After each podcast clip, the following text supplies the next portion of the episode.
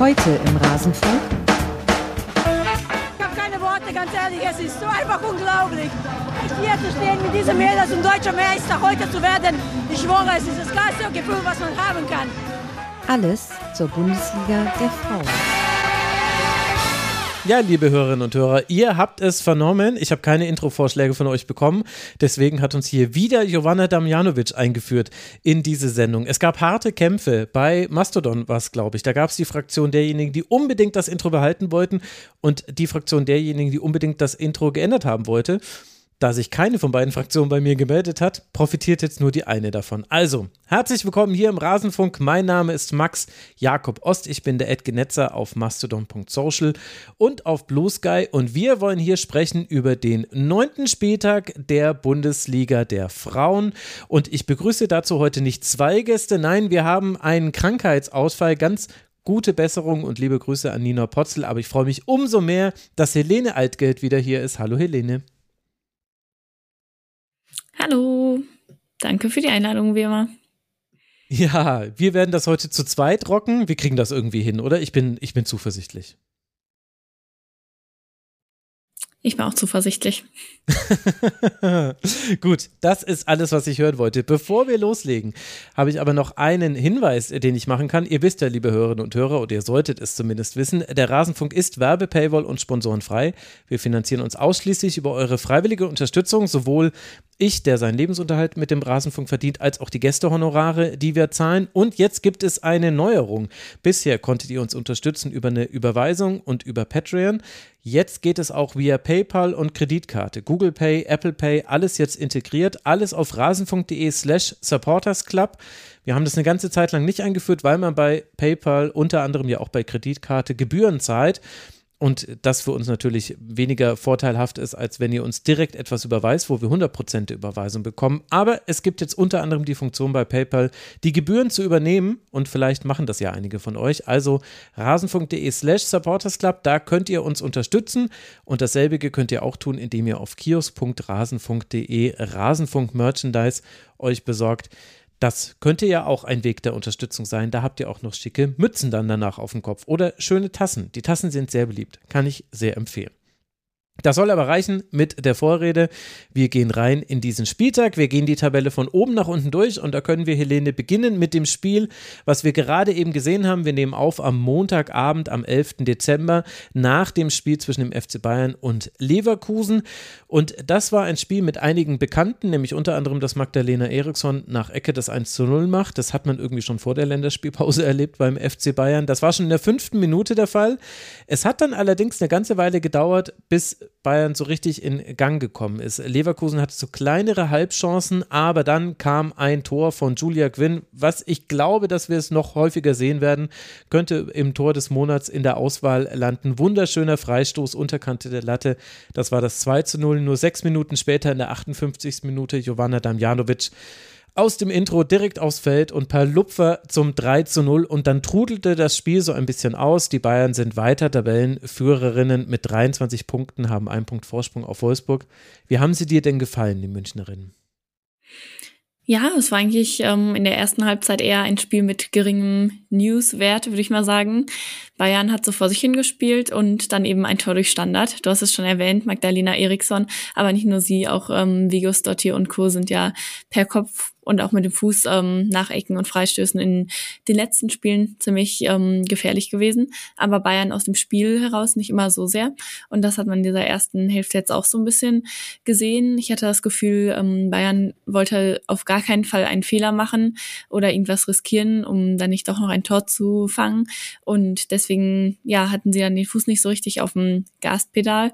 Und in der zweiten Hälfte sah es dann ein bisschen besser aus. Ich glaube, das 2 zu 0 durch, ähm, durch Gwyn hat da auch nochmal Ruhe reingebracht. Ähm, ja, große individuelle Klasse von ihr auf jeden Fall.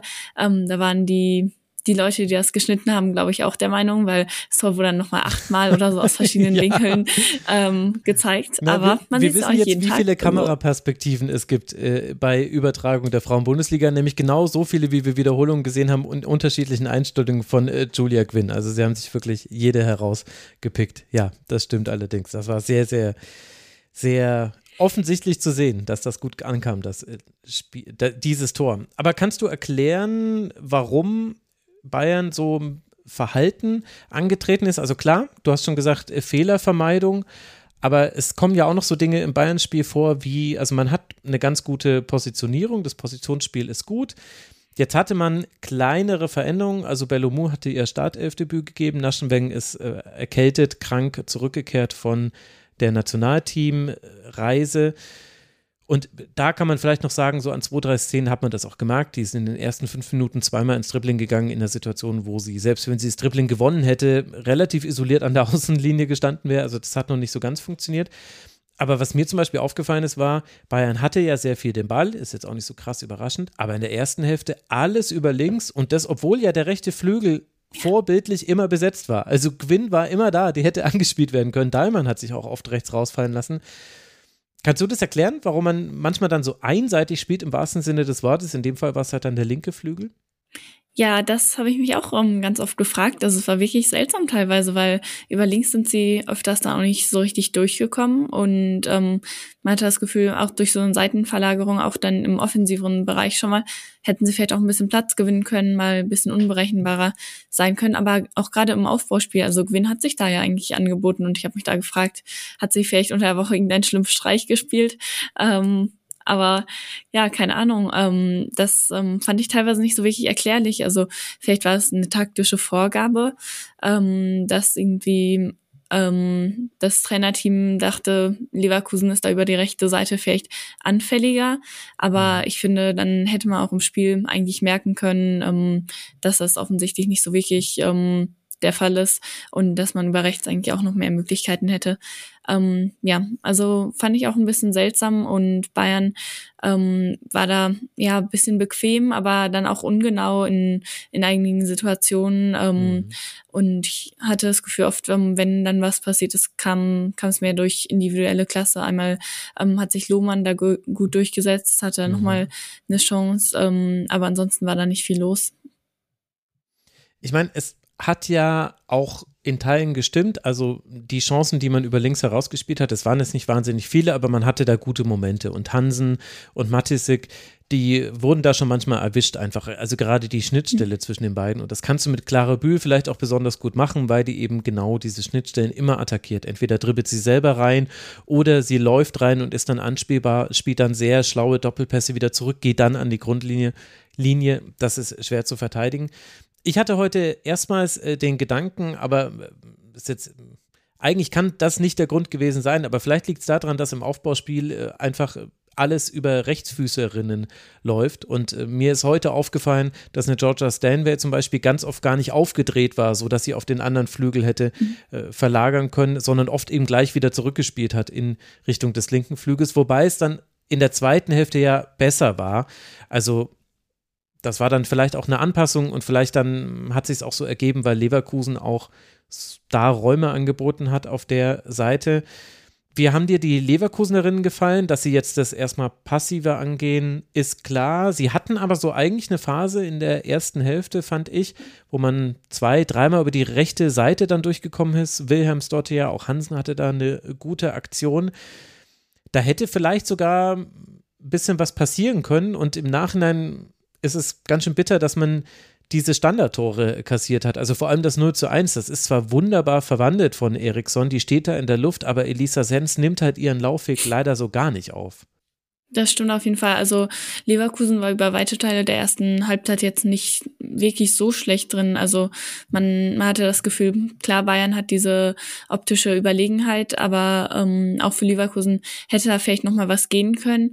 Allerdings ähm, haben sie die, die Möglichkeiten, die sie dann mal hatten, ähm, wenn Bayern eben zu ungenau war, wenn sie ähm, mal einen Ballverlust hatten, wirklich nicht gut ausgespielt. Also ähm, das ähm, fand ich dann gerade von Hansen zum Beispiel, du hast sie ja auch schon ange äh, angesprochen, hatte sie echt ein paar Szenen, wo vielleicht mehr drin gewesen wäre, wo sie noch Platz und ein bisschen Zeit hatte und das dann ja, eher überhastet war. Und mhm. es war eher so ein Spiel, wo, wo das Leverkusener Mittelfeld, was ja in, in den letzten Spielen eigentlich oft stark war, ähm, nicht so richtig ähm, die Akzente auch setzen konnte. Also Bayern war da auf jeden Fall stärker in den Zweikämpfen und hat irgendwie auch viele von den zweiten Bällen ähm, gewonnen. Ein bisschen das, was man manchmal auch so 50-50 Bälle nennt. Ja, stimmt, ähm, ja. Und das hat natürlich auch immer was mit, mit Abständen so zu tun. Ich finde, Strauß macht das immer, immer ähm, gut, beziehungsweise hat schon deutlich besser gemacht bei Bayern, dass sie da eben verlässlich ähm, mehr von den Ballen punkten. Das hat auch ähm, Arsenal-Trainer Eidewald, der hat das, glaube ich, dieses, ähm, dieses Wochenende auch gesagt, dass ähm, man eigentlich diese 50-50-Welle so äh, ein bisschen Stück für Stück ähm, für sich gewinnen muss, dass man dann immerhin eine 51-prozentige Chance hat oder 52 und das dann ähm, langfristig besser wird. Und ähm, ja, ich finde, das hat man ein bisschen gesehen bei Bayern dann gerade in der zweiten Hälfte. Hat Arsenal nicht 4 zu 1 gegen Chelsea gewonnen am Wochenende? Habe ich das richtig mitbekommen? Ja. Na, da ja. haben wohl einige der 50-50 Bälle sind dabei Arsenal gelandet. Ja, das ist mir auch aufgefallen. Das ist auch wirklich undankbar. Also die Flanken, die Bayern schlägt, die sind gar nicht immer so doll. Aber der zweite Ball, also der rausgeköpfte Ball, der landet dann sehr oft bei Spielerinnen und gar nicht immer jetzt immer so wie, es gab mal so einen geblockten Schuss von Gwyn, den konnte Demjanovic im gegnerischen 16er annehmen, hochhalten und dann aus der Drehung schießen. Das war ein bisschen arg doll. Da haben die Leverkusenerinnen, glaube ich, auch drauf spekuliert, dass abgepfiffen wird. Aber generell war es so. Also Stanway hat da sehr viele äh, Bälle eingesammelt, äh, Lohmann auch immer mal wieder. Das macht es halt dann auch schwierig, glaube ich tatsächlich. Ja, wer mir ein bisschen zu unauffällig war, war Caro Siems. Also von der hat man eigentlich fast gar nichts gesehen. Und ich muss auch sagen, geht, geht dir das auch so, dass du immer darauf wartest, dass wir nochmal die Nikola Kaczewska sehen, die wir am ersten Spieltag, glaube ich, gesehen haben, oder nee, der zweite Spieltag war es, wo sie gegen Nürnberg äh, so äh, stark gespielt hat. Ich meine, ja, es war Nürnberg, vielleicht war da die Referenz das Problem. Aber ich habe immer mal wieder so einzelne Aktionen im Kopf in den letzten Spieltagen, wo sie wieder ähnlich so gut ihre Physis eingesetzt hat und äh, einfach ihren Gegnerin eigentlich keine Chance gelassen hat, an den Ball zu kommen, wenn sie ihn abgeschirmt hat oder damit in den Strafraum gegangen ist. Aber jetzt auch in so einem Spiel wie hier ist natürlich gegen die beste Abwehr der Liga. Klar, erst drei Gegentreffer. Aber geht dir das auch so, dass du dir manchmal denkst, schade, müsste da nicht noch mehr kommen? Mhm, kann ich verstehen, ja. Also das ähm, gegen Nürnberg war auf jeden Fall gut und es war ja ich würde schon nicht sagen, dass nicht nur das Spiel war. Also ähm, auch generell beim Saisonstart hatte sie ein paar gute Aktionen zusammen, auch mit äh, Williams dort hier. Jetzt natürlich gegen ihren Leihclub, ähm, die ein paar Momente hatte, aber ähm, ja, insgesamt auch ähm, gegen, gegen oft auch physisch überlegene Bayern da nicht so so viel ähm, punkten konnte, wie sie es vielleicht wollte. Und ja, Kaczewska auch. Ähm, klar, Bayern ist da ziemlich, ziemlich robust schon ähm, mit Vegos Dottir und Eriksson. Das ist nicht so leicht, ähm, die einfach mal wegzudrängen. Aber es wäre, glaube ich, wichtig gewesen für Leverkusen, dass sie ja eigentlich jemanden haben, der die Bälle nochmal so ein bisschen festmacht. Ähm, das hätte ja vielleicht nochmal ein Mittel ähm, sein können, da gegen Bayern anzukommen, ein bisschen mit ähm, langen Bällen vielleicht zu arbeiten und das dann schnell weiterzuspielen. Aber so konnten sie es nicht so wirklich nutzen. Mhm. Schien auch nicht so ganz der Matchplan zu sein, denn wenn sie den Ball gewonnen haben, dann haben sie eigentlich immer die Räume auf dem Flügel versucht, tief zu attackieren, haben gar nicht Kaczewska gesucht als Zielspielerin. Vielleicht ja, war das einer der Gründe. Aber ja, die Abwehr ist natürlich sehr robust. Erst drei Gegentreffer bei den Bayern. In der Schlussphase kam dann auch noch Tainara. Dann haben sie noch ein bisschen Dreierkette sich einspielen können. Also da kann man, glaube ich, drauf äh, gespannt sein, wie das beim FC Bayern weitergeht. Gerade aus defensiver Sicht ist das ja wirklich sehr, sehr, sehr stabil. Man ist immer noch als einziges Team ungeschlagen in dieser kompletten Saison und in der Bundesliga natürlich sowieso. Es geht jetzt dann ins Heimspiel gegen Ajax. Hoffentlich sind da ein paar mehr Zuschauer als jetzt bei diesem Spiel, wo es knapp 1700 waren. Ajax zu Hause, Nürnberg auswärts und dann Ajax auswärts. Das sind jetzt die letzten Partien der Münchnerinnen und dann geht es in eine wohlverdiente Pause.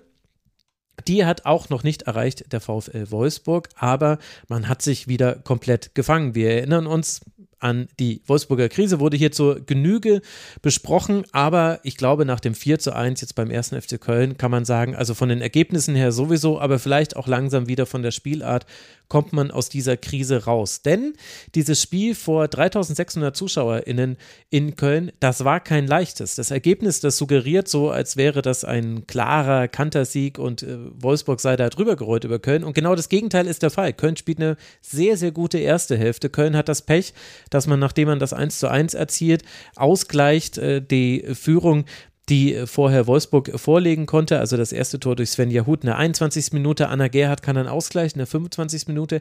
Eigentlich muss es dann einen Strafstoß geben für Köln. Der wird nicht gepfiffen. Caroline Wacker hat das Foul von Hegerin an Zeller übersehen. Und dann kassiert man auch noch aus Kölner Sicht in der Nachspielzeit der ersten Hälfte nicht nur einen Strafstoß, den dann Dominik Janssen verwandelt äh, dann ist Jasmin Pahl an diesem Strafstoß, der übrigens einen Post-Shot Expected Goals Wert von 0,99 hatte, also es gab eine einprozentige Chance, dass sie ihn hält. Jasmin Pahl ist aber sogar dran, sie kann ihn aber nicht halten und sie verletzt sich auch noch so an der Schulter, dass die erst 17-jährige Paula Hoppe zu ihrem Start, äh, nee, nicht Start, zu ihrem Debüt kommt beim ersten FC Köln und die zweite Hälfte überspielt. Und wie wird sie empfangen? Sie wird empfangen von der Bogenlampe von Vivian Endemann, die senkt sich über sie ins Tor in der 53. Minute zum 1 zu 3, absolut unheimlich unhaltbar, da gab es kein Vertun. Und ganz am Schluss, in der 85. Minute, kann Joel Wedemeyer noch das 4 zu 1 erzielen. Aber Köln hat gut ge dagegen gehalten.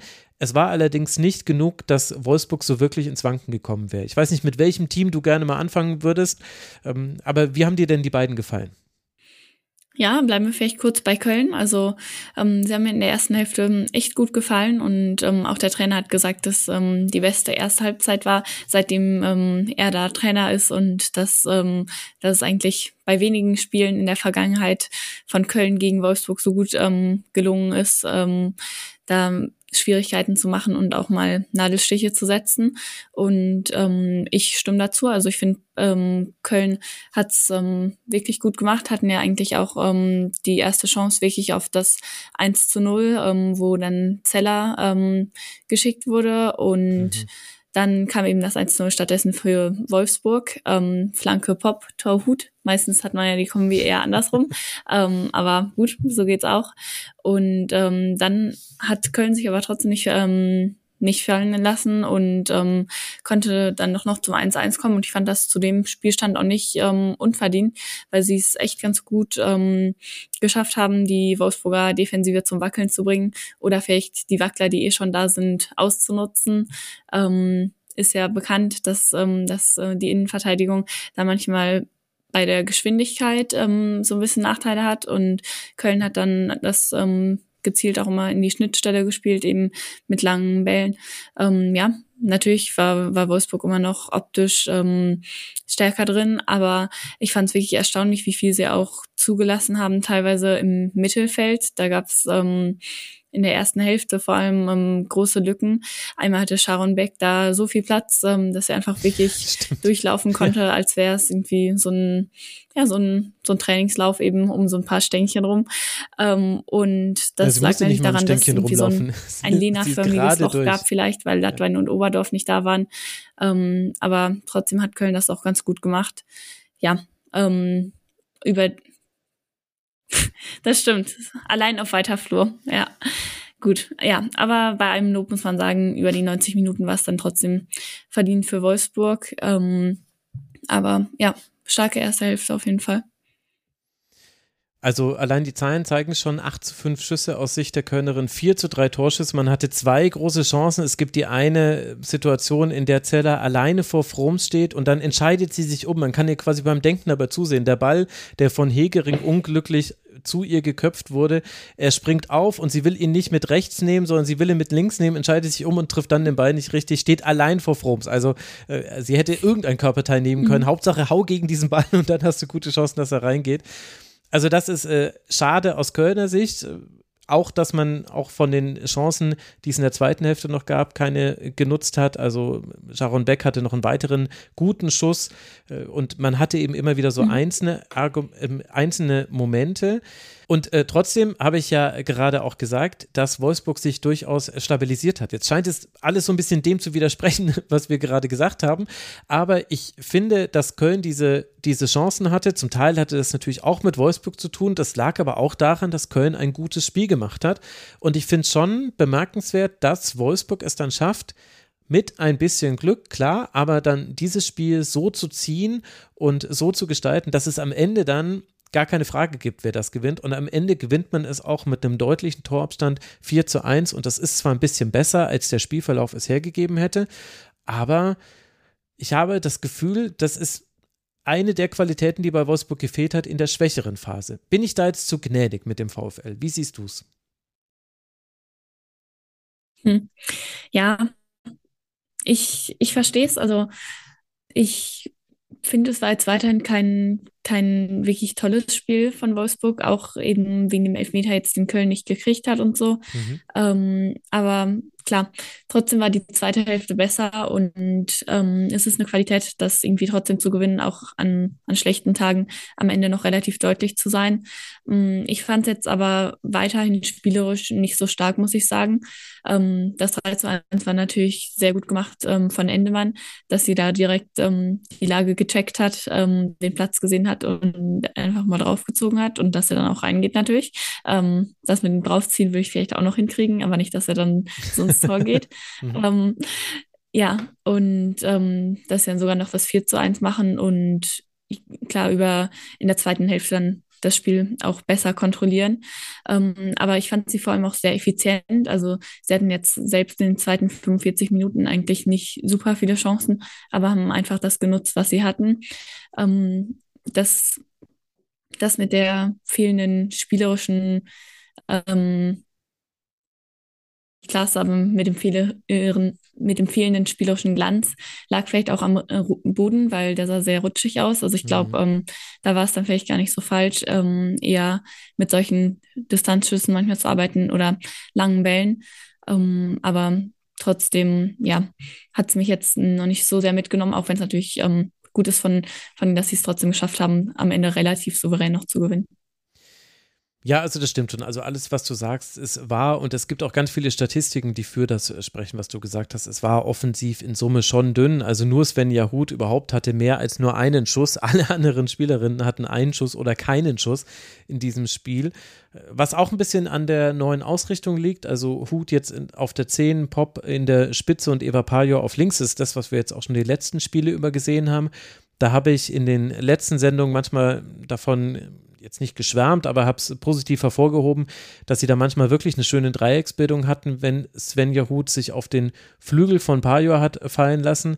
Das gab es diesmal viel, viel seltener. Das hat nicht so gut geklappt. Vielleicht hat es auch damit zu tun, dass Jansen Linksverteidigerin gespielt hat, zumindest eine ganze Weile, äh, bis dann später über den Wechsel sie dann in die Innenverteidigung gerutscht ist, weil Kathi Hendrich ausgewechselt werden musste. Dann war es wieder ein bisschen eher so mit äh, Nuria Rabano so wie es mir am letzten Spieltag in der Liga wirklich gut gefallen hat bei Wolfsburg. Aber ich finde es schon gut zu sehen, aus Sicht des VfL, dass man es schafft, in diesen widrigen Bedingungen sich deutlich zu steigern. Also nur eine Statistik, es gibt ein paar, die das verdeutlichen, aber in der ersten Hälfte ein von elf Dribblingversuchen gewonnen, in der zweiten Hälfte sieben von acht. Und das hast du gesehen. Und du hast auch gesehen, dass Köln irgendwann die Kräfte ausging und dass es zwar noch einzelne Chancen gab, aber im Grunde war nicht mehr in Frage zu stellen, wer dieses Spiel gewinnen wollen würde und äh, gewinnen würde. Und wenn Kalmer sich nicht gegen Hoppe, äh, also wenn sie nicht fair gespielt hätte und sich fallen gelassen hätte, hätte es vielleicht sogar noch einen Strafstoß, einen weiteren Strafstoß für Wolfsburg gegeben und es hätte noch deutlicher werden können. Also ich du hast schon recht, auch mit dem, was du sagst, aber ich, ich finde es positiv anzumerken, dass Wolfsburg es schafft, sich zu steigern. Endermann spielt eine gute Rolle, Hut auf der 10 kann man auf jeden Fall mitarbeiten. Und obwohl dann auch einzelne Spielerinnen gar nicht den besten Tag haben. Also von Lynn Wilms zum Beispiel war fast gar nichts zu sehen. Ich hatte mir noch ihre Statistiken rausgeschrieben, die waren nicht besonders gut. Ähm, aber auch das fällt dann nicht so schwer ins Gewicht, dass du so ein Spiel verlierst oder unentschieden spielst und Punkte abgibst. Und letztlich erfüllt halt der VfL damit sein Soll. Und das ist eben jetzt alles zu gewinnen bis zum Winter. Und da haben sie es ja jetzt, haben sie jetzt ja fast geschafft. Jetzt ist ja fast, fast Winter. Ja, manchmal kann man sich auch wieder ranackern ähm, und ja, dann eben solche Spiele auch gewinnen. Ähm, Wäre natürlich fatal, da jetzt nochmal einen Punkt liegen zu lassen, weil ja, dann, dann wird es auf jeden Fall sehr schwierig, glaube ich, noch mit Meistertitel. Ähm, ja, ich glaube, wir sind gerade in einer, in einer Phase, wo einfach sehr viel irgendwie schwer, schwer geht. Aber das ist dann natürlich umso wichtiger. dass, ähm, da hast du recht, sich dann auch zu steigern in so einem Spiel und nicht zu stagnieren oder ähm, sogar dann komplett den, den Faden noch zu verlieren. Deswegen war dann natürlich auch der, der Elfmeter direkt vor der Pause mit dem 2 zu 1 super wichtig. Mhm. Ja, und ich meine, wir haben ja gerade über die Bayern gesprochen. Ist ja auch nicht so, dass die jetzt das äh, Blaue vom Himmel herunterspielen würden mit ihren ganzen 1 0 Toren nach äh, Eckbällen. Also, die müssen eben alle jetzt in die Winterpause kommen. Für Wolfsburg bedeutet das jetzt einfach nur noch ein Spiel gegen Werder und dann hat man es schon geschafft. Ich habe vorhin bei, bei Bayern übrigens zu viele Spiele genannt. Äh, die Winterpause kommt ein bisschen schneller, als ich es gesagt habe. Ich glaube, nach dem Ajax-Spiel dürfte dann Schluss sein. Ich glaube, ich habe dann noch ein Spiel zu viel genannt. Es ist ja nur noch ein Spiel in der Liga. Und dann kommen wir zum Topspiel dieses Spieltags. Das fand statt zwischen Eintracht Frankfurt und Hoffenheim. Und da war die spannende Frage vor knapp 2400 ZuschauerInnen, ob es wieder ein 3 zu 3 werden würde, so wie in der Vorsaison. Und nein, wir wurden herbe enttäuscht. Kein 3 zu 3, aber immerhin vier Treffer sind gefallen. Und der Spielfilm der hatte durchaus eine gewisse Dynamik in sich. Es begann nämlich sehr, sehr gut. Äh, Julia Hickesberger-Füller konnte in der vierten Minute schon das 1 zu 0 für die Gäste aus Hoffenheim erzielen und es dauerte bis zur 41. Minute, bis Lara Prasnica ausgleichen konnte. Das darf aber nicht darüber hinwegtäuschen, dass Eintracht Frankfurt die Kontrolle und auch die Chancen hatte und zwar über fast alle Phasen dieses Spiels hinweg. Betrifft dann auch die zweite Hälfte. Nicole Anjomi trifft in der 48. Minute schon zum 2 zu 1 und dann ist eigentlich das größte Problem aus Sicht der Eintracht, dass man wirklich noch bis zur 91. Minute braucht, bis äh, Shakira Martinez das 3 zu 1 erzielen kann und dieses Spiel wirklich entschieden ist, weil Hoffenheim war deutlich unterlegen und Eintracht Frankfurt hatte Kontrolle, Chancen und eigentlich im Grunde dieses Spiel über sehr, sehr lange Zeit sehr deutlich im Griff. Bist du enttäuscht darüber, wie einseitig dieses Spiel verlaufen ist? Kannst du das erklären, warum Hoffenheim zwar mit Glück hier ein 2 zu 2 hätte mitnehmen können, aber halt vor allem deshalb, weil Eintracht Frankfurt seine Chancen nicht genutzt hat? Mm, ich habe es vielleicht einen Ticken anders gesehen als du. Also mhm. ich stimme komplett zu, dass, ähm, dass Frankfurt da verdient gewonnen hat. Aber ich fand jetzt nicht, dass sie in allen Phasen so sehr ähm, die Kontrolle hatten. Also ich habe schon eine Steigerung nochmal gesehen in der zweiten Halbzeit. Ähm, da würde ich komplett mitgehen, dass ähm, Hoffenheim wirklich in allen Belangen auch unterlegen war. Ähm, vor allem nach vorne ist eigentlich gar nichts mehr gekommen von ihnen da. Ähm, da hat es Frankfurt wirklich sehr gut gemacht, ähm, auch mit dem eigenen Pressing. Ähm, ich fand die erste Hälfte aber eher ausgeglichen noch. Wie, wie gesagt, Hoffenheim ist da früh in Führung gegangen, hatte dann aber auch ähm, ziemlich schnell noch die Chance auf das 2 zu 0, ähm, auch nochmal durch so einen langen Ball. Das 1 zu 0 mhm. wurde ja durch einen, einen super Pass von ähm, Jeliansens, war es, glaube ich, ähm, eingeleitet.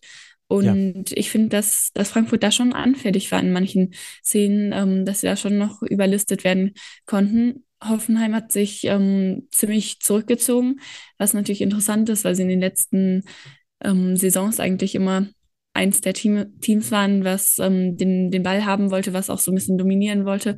Und jetzt haben sie aber eindeutig gesagt, nee, wir, wir stellen uns jetzt erstmal hin, wir sind solide und dann lassen wir euch erstmal machen, was eigentlich Sinn ergibt auf dem Papier, weil Frankfurt natürlich auch schon in der Vergangenheit öfters gerade damit Probleme hatte, wenn sie mhm. eben nicht die Räume hatten, so für ihre Konter, die, die sie so souverän immer ausspielen, sondern wenn sie, ja, wenn sie gegen eine kompakte Defensive selbst anrennen mussten.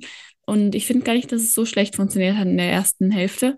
Ähm, Hoffenheim hatte teilweise ein ganz gutes Pressing auch, aber ich fand die Balance ähm, eben nicht schlecht, dass, ähm, dass ja nicht so anfällig waren ähm, und gleichzeitig noch ein bisschen Druck auch auf Frankfurt ausüben können. Auch wenn natürlich Frankfurt ähm, weiterhin das gefährlichere Team war, auch in der ersten Hälfte schon. Also ähm, ja, da hatte Reuteler schon eine Riesenchance, wo, wo sie eigentlich schon früher das 1 zu 1 machen müssen. Und ähm, das war in der 41. Minute überfällig. Ähm, war auch ein bisschen symbolisch, weil er erst Freigang ähm, eine Chance hatte und dann den Kopf an die Latte gesetzt hat. Dann Anjomi aus einem Meter oder so. ähm, und dann war aber Prasnika doch noch da to save the day. Ja, also da war Anjomi, glaube ich, vor allem begeistert, dass dieser Fehlschuss von ihr oder Fehlkopfball da nicht schwerer ins Gewicht gefallen ist. Vor allem, weil sie ja dann wirklich das sehr, sehr schöne 2 zu 1 gemacht hat. Also ich verstehe, was du, was du sagst und es stimmt auch, dass Hoffenheim diese Momente hatte, wo man in die Tiefe gekommen ist. Und da gab es genau drei Stück von. Gleich in der ersten Minute gab es einen, in der vierten Minute, das war dann das 1 zu 0. Und es gab nochmal in der 20. Minute Memeti, die so einen ganz langen Freistoß von Casalla bekommt und dann Volley knapp am Tor vorbei, na wobei knapp war es nicht, aber sie setzt ihn am Tor vorbei Aber das war es halt. Also das war es halt komplett für die erste Hälfte. In der ersten Hälfte waren es insgesamt, ich habe es mir rausgeschrieben, es waren nur drei Schüsse von Hoffenheim, dafür zwölf von Eintracht Frankfurt. Davon auch nur drei aufs Tor, also drei zu eins Torschüsse war quasi die Bilanz der ersten Hälfte. Da sieht man auch so ein bisschen, wo die Probleme von Eintracht Frankfurt dann vielleicht lagen. Aber insgesamt finde ich schon, also das stimmt, was du sagst, aber am Ende waren es 24 zu 6 Schüsse pro Eintracht Frankfurt. 8 zu 2 Torschüsse. Äh, Stefan Lerch hat nach dem Spiel gesagt, wenn man am 16er ist, muss man den Abschluss suchen, so wie es Anjomi gemacht hat, als eines der Probleme dieses Spiels. Aber sie waren doch eigentlich gar nicht so oft am gegnerischen 16er. Also ich, also ich muss sagen, ich war wirklich überrascht davon, wie passiv das Hoffenheim gespielt hat und wie schlecht man vor allem dann im eigenen Spielaufbau war, dass man erstmal Eintracht Frankfurt den Ball gibt, finde ich aus den Gründen, die du gesagt hast, kann ich völlig nachvollziehen, gerade auswärts. Aber irgendwann in der zweiten Hälfte musste Hoffenheim ja. Und es gab dann zwar so einzelne kleinere Chancen, diese kurze Phase dann, in der Hoffenheim nochmal 69., 70. Minute hatte man nochmal zwei Schüsse. Aber das war's. Das waren die einzigen zwei Schüsse, bis dann irgendwann äh, Krumbiegel nochmal nach dem 3 zu 1 dann nochmal einbekommt. Den will ich ungern zählen lassen. Aber drei Schüsse in der ersten Hälfte, drei Schüsse in der zweiten Hälfte, das reicht, um dich zu besänftigen, Helene. Ja, vielleicht mich dazu einfach zu besänftigen. Ähm, aber ja, in der ersten Halbzeit war ja auch Frankfurt jetzt ähm, auch nicht so so wahnsinnig ähm, gut. Du hast ja schon die Zahlen ähm, genannt. Deswegen fand ich es da jetzt nicht, dass es nicht so sehr ins Gewicht gefallen ist, weil Hoffenheim es da ja immerhin defensiv ähm, noch halbwegs vernünftig gemacht hat.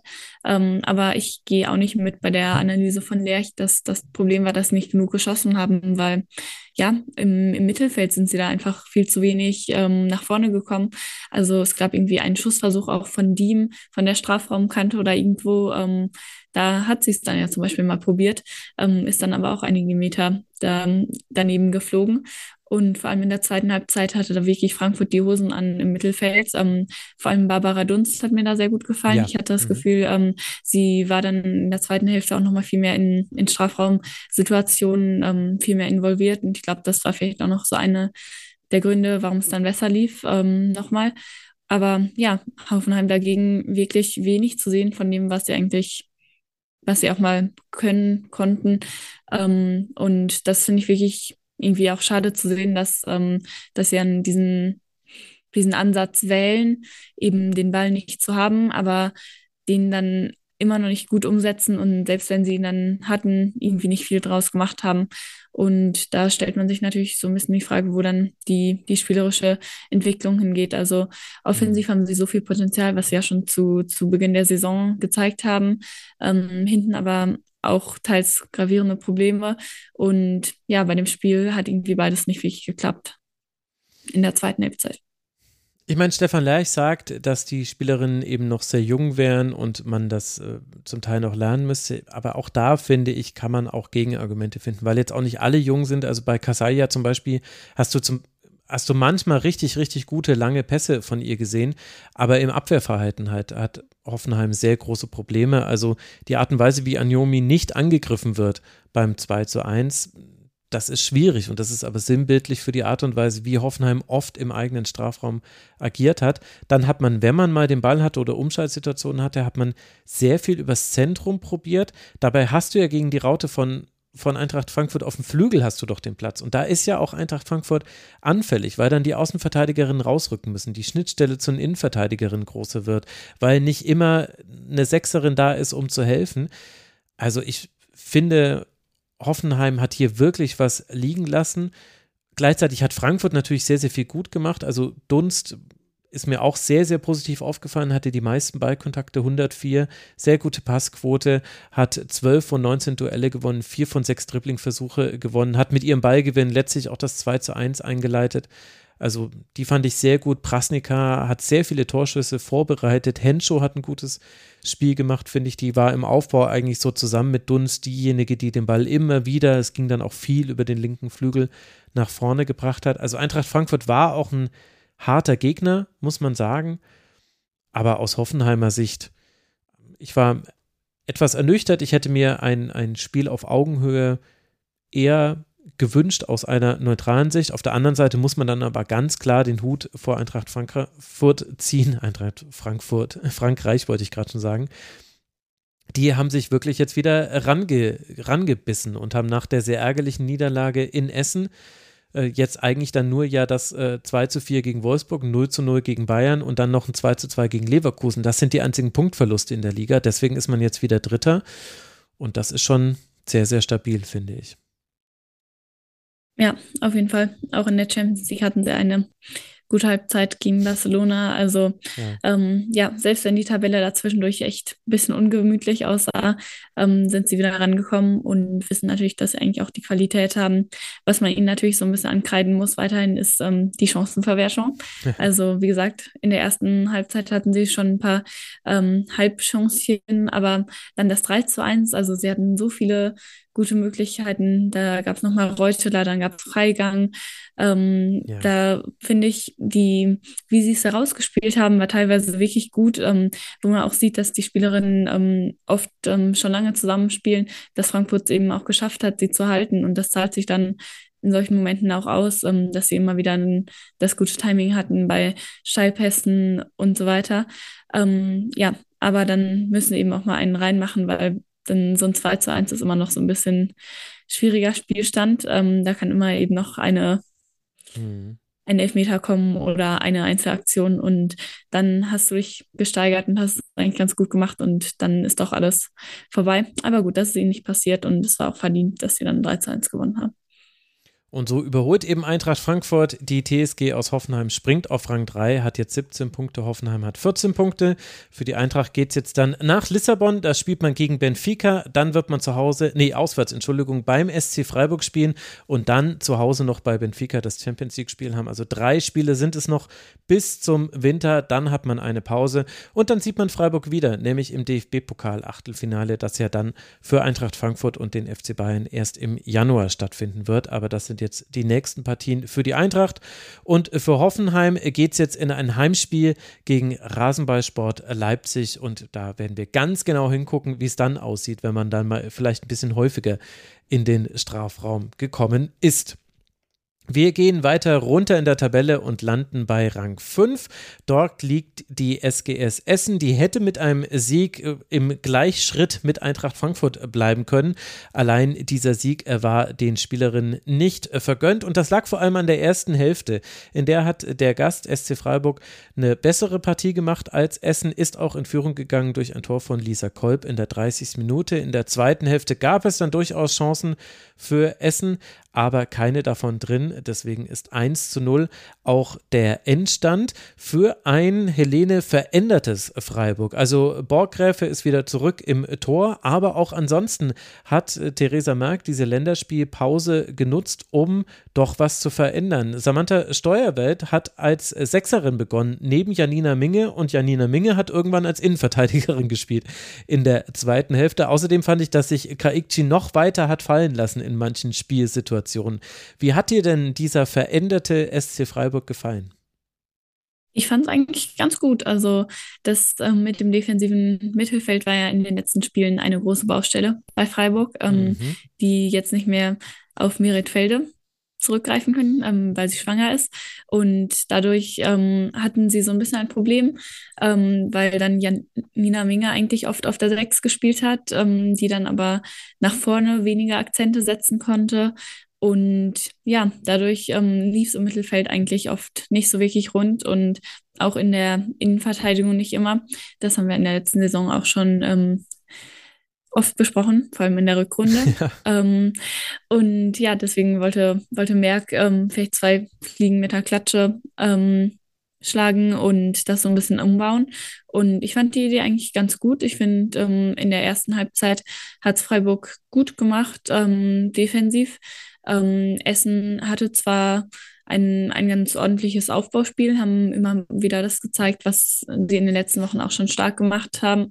Ähm, also technisch waren sie oft ganz gut, ähm, haben es auch mal geschafft, ähm, schnell zu spielen, aber so wirklich ähm, große Torchancen hatten sie nicht. Ähm, und ja, dann hat Freiburg im Gegenzug auch ähm, offensiv hingekriegt, Chancen zu erarbeiten, vor allem durch Chipbälle von Kaichi. Das waren eigentlich mhm. die, die zwei großen Möglichkeiten, die sie hatten. Und ähm, die zweite davon war da auch drin. Und ja, von daher denke ich, dass es ähm, eine Änderung sein könnte, die wir auch später noch sehen könnten. Ich fand, ähm, dass Freiburg eben im Mittelfeld sicherer war, stand ein bisschen tiefer vielleicht ähm, als manchmal sonst, aber waren dadurch eben weniger anfällig. Und zur zweiten Halbzeit hat sich das dann ja geändert. Ähm, Schasching ist gekommen für Axtmann und ähm, Steuerwald dann wieder ähm, zurückgerückt. Mhm. Und ja, das hat dann das Spiel auch so ein bisschen nochmal verändert. Ja. Meinst du, es gibt ein zu viel an Coaching? Also Theresa Marx, sie ist immer sehr laut zu hören an der Seitenlinie. In dem Spiel hat sie irgendwann reingerufen, mehr Klarheit und Konsequenz kommt schon. Und da dachte ich mir, was, was soll denn das jetzt heißen? Also wenn, wenn sie das ganz oft anspricht in der Spielvorbereitung und in Spielform im Training und so weiter, dann wissen es die Spielerinnen vielleicht, okay, vielleicht wieder ein bisschen druckvoller passen, vielleicht ein bisschen vertikaler, aber ich muss sagen, ich hatte das, äh, das, Gefühl, also vor allem auch mit im Kontrast mit Markus Högner, der, wenn es nicht gerade um Schiedsrichterentscheidungen ging, Riem Hussein hatte da einen schweren Stand, muss man sagen, bei diesem Spiel, der eben so viel ruhiger ist als äh, Theresa Merck, das ist mir echt nochmal besonders aufgefallen. Weiß nicht, ob du da auch eine Meinung zu hast. Hm. Ja, ich weiß nicht. Habe ich jetzt keine starke Meinung zu tatsächlich. Also ich glaube, aktives Coachen kann natürlich ähm, wichtig sein. Ich glaube, du hast ja auch letzte Saison ein ganz interessantes Interview mit ihr darüber, wo es auch so ein bisschen darum ging, so mhm. ähm, dass sie das Pressing wie, immer angesagt hat. Genau, die Pressing-Impulse und sowas. Ähm, also es kann, denke ich, auch, ähm, auch Vorteile haben, aber klar, man, man sieht sich schon immer sehr viel ähm, rum, ähm, rumrufen und ich, ja, teilweise kann man es nicht so wirklich ähm, dann vollziehen, aber wir sind eben keine Flieger an der Wand beim Training. Ähm, was ich eher interessant fand, auch ähm, waren ihre Auswechslungen auch in den letzten mhm. Spielen. Irgendwie hatte ich es oft so, dass, dass ähm, die Spielerinnen, die die mir besonders gut gefallen hatten oder wo ich das Gefühl hatte, da, da läuft besonders viel rüber. Die wurden dann irgendwie öfters ausgewechselt. Das war gegen Köln so, ähm, wo dann ja auch so ein bisschen so ein Bruch im Spiel kam gefühlt und ähm, jetzt auch gegen Essen wurden Kaichi und Kolb ähm, zusammen ja. ausgewechselt. Ja. Das fand ich irgendwie ein bisschen strange, ähm, weil die beiden eigentlich für viel Gefahr gesorgt hatten und ähm, ja, konnte ich nicht so ganz verstehen, muss ich sagen. Ja, sehr guter Punkt. Schön, dass du das jetzt wieder auf was inhaltlich Valides äh, bringst und weg von meinen komischen Gedanken zu irgendwelchem Coaching an der Seitenlinie. Ja, das fand ich auch interessant, äh, gerade weil, also Lisa Kolb sowieso gutes Spiel gemacht, auch Judith Steinert dahinter hat mir gut gefallen. Die wurde ja dann kurz danach auch ausgewechselt. Also da hatte ich nämlich einen ähnlichen Gedanken, dass ich mir gedacht habe, okay, wenn du jetzt noch Marie Müller rausnimmst, dann hast du alle rausgenommen, bei denen ich mir aufgeschrieben habe, die haben mir bisher richtig gut gefallen. Aber mhm. die durfte dann immerhin durchspielen. Aber ja, bei Kaikchi, also ich habe es ja auch vorhin angesprochen, dass sie sich zum Teil hat sich Kaikchi im Spielaufbau ja sogar auch noch auf die Sechs fallen lassen. Und dann waren Steuerweit und Kaikchi standen tiefer als Minge, die dann nach vorne schieben konnte. Und du hast es ja auch schon gesagt, alle großen Chancen waren letztlich Pässe hinter die Kette. Das war auch für Essen sauschwer zu verteidigen, weil diese Flugbälle sind, wenn sie einmal in der Luft sind, eigentlich nicht zu verteidigen. Du müsstest eigentlich Kaikchi dann so decken, dass sie nicht aufdringen kann oder diesen Ball nicht spielen kann. Und dann entblößt du natürlich hinter dir den Raum, weil du dann rausrücken musst. Gleichzeitig diese große Chance von Ellie Gudorf schon in der fünften Minute. Das war auch einfach ein fantastischer Laufweg von Gudorf. Also die läuft da mhm. von ihrer Seitenposition diagonal rein ins Zentrum und steht halt dann alleine vor Winkler. Äh, und dann, das war ja sogar eine Dreifachschorn. Also sie, sie kommt an Winkler nicht vorbei, Müller schießt und Ostermeier blockt noch vor der Liese, dann schießt vor der Linie, dann schießt Zikai und wird geblockt und dann schießt Minge und es gibt Ecke. Gott sei Dank hatte ich mir das so genau aufgeschrieben. Ich hätte es nicht mehr aus dem Kopf hinbekommen. Aber ja, da, da hat etwas gefehlt. Und äh, gleichzeitig fiel das ja aber auch in die Phase, in der Essen dann viel, viel besser im Spiel war. Also äh, Natascha Kowalski hatte wieder tolle Momente, Lili Pocella, also die beiden sind sowieso so, dass die sehr gut aufeinander abgestimmt sind. Sehr häufig kommt der Pass auf Pocella von Kowalski und sehr oft guckt sie dann, kann ich jetzt wieder zu Kowalski zurückspielen? Sie ist, ist sie jetzt schon im Strafraum oder gehe ich doch lieber auf Ramona Meyer? Wie hat dir denn Essen gefallen? Hm, ein kleiner Punkt noch ähm, zu mhm. Gudorf, die du gerade schon angesprochen hattest. Ähm, dann gehe ich auch sehr gerne mal von Freiburg weg. Ähm, man muss ja auch mal über einen Sieg reden, wenn es einen gibt. Ähm, naja, ähm, ich wollte nur kurz sagen, dass ich es ähm, interessant fand in dem Spiel. Man hat irgendwie ja, einige sehr starke Momente gesehen, ähm, wie eben dieser Laufweg. Aber andererseits weiß ich nicht, ob ich so 100 Prozent davon überzeugt bin, dass dann oft ähm, auch fast im Zentrum war, in der Mittelstürmerposition. Und sie hatte jetzt eigentlich nicht so die, die wahnsinnige Talkquote, muss man sagen. Ähm, und konnte sich manchmal auch nicht ähm, wirklich durchsetzen. Ähm, ja, deswegen bin ich mir irgendwie nie so sicher. Gudorf hat ja auch schon bei Freiburg jetzt ähm, in verschiedenen Positionen ähm, gespielt, wo ähm, man sie da am besten einsetzen kann. Also ähm, hatte irgendwie auch ein, ein paar Fehlpässe und so, wo ich mir nicht sicher war, ob man das nicht vielleicht noch ein bisschen optimieren könnte. Aber jetzt zu essen.